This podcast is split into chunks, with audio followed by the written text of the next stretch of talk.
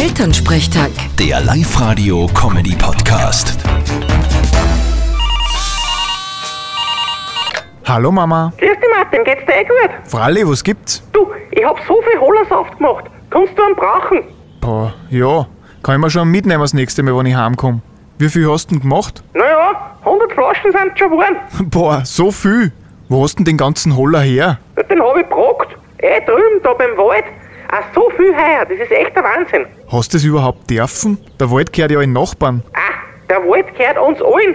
Das hat der Herrgott so gemacht. Ja, genau. Aber für das eine kleine Dirndl Schneekleckerl brockt hat auf unserer Wiesen hast du es verstaubt. Ja, das ist was anderes. Na, ist nicht. Na, hoffentlich hat die keiner gesehen. Ah, geh.